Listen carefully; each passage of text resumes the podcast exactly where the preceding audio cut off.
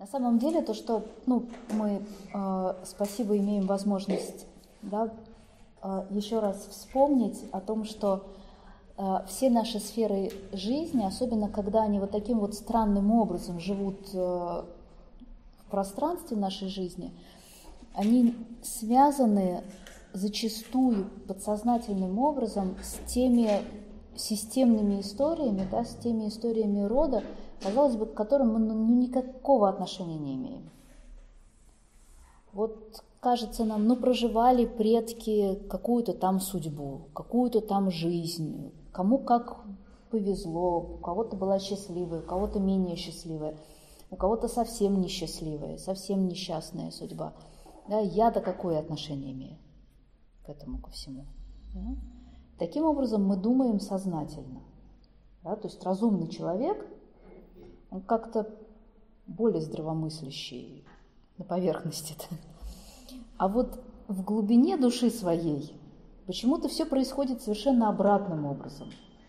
На подсознательном уровне ребенок вскакивает э, на пони, да, берет все шашки и флаги с криками «Сейчас я спасу всех тех, кому было трудно, тяжело, даже если я их не знаю», даже если они там в седьмом колене от меня жили, даже если вообще понятия не имея, что там с ними происходило, знаю, что им было плохо. Поэтому сегодня я буду страдать, я буду проживать такую же тяжелую судьбу, лишь бы помочь им. Вот такой вот парадокс нашей жизни. Поэтому зачастую э, отдаем долги мы не свои собственные, а да, чьи-то, не то чтобы чужие, конечно, да, переданные по наследству, и не всегда, кстати, долги, да, и не всегда материальные долги.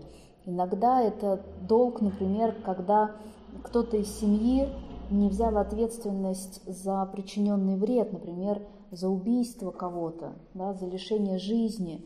И тогда вот таким вот образом э, потомки могут искупать э, эту вину.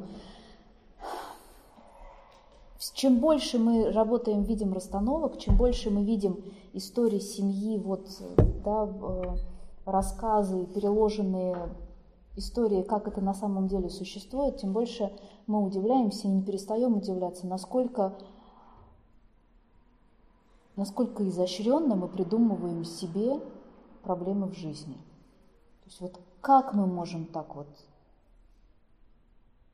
ну вот как-то так.